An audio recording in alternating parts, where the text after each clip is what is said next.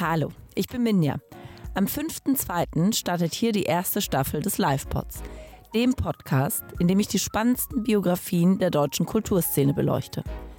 Dabei liegt der Schwerpunkt auf den Menschen, die normalerweise nicht im Rampenlicht stehen.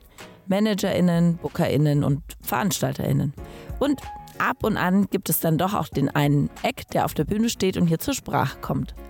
Was allen gemein ist, sie erzählen detailliert, wie sie an die Spitze gekommen sind, was ihre Erfolgsgeheimnisse und Erfolgsfaktoren dabei waren. Natürlich plaudert hier auch jeder ein bisschen aus dem Nähkästchen. Es wird spannende Geschichten geben, wie vom allerersten Bachelor-Dreh, illegalen Aktionen in Marokko oder gleich unser erster Gast berichtet, wie das Leben als Musikmanager ihn auf den Kampf gegen den Krebs vorbereitet hat. Wenn ihr gleich die erste Folge hören wollt, dann stellt sicher, dass ihr diesen Podcast abonniert und gleich am 5.2. Deutschlands erfolgreichsten Musikmanager hier im Interview hört.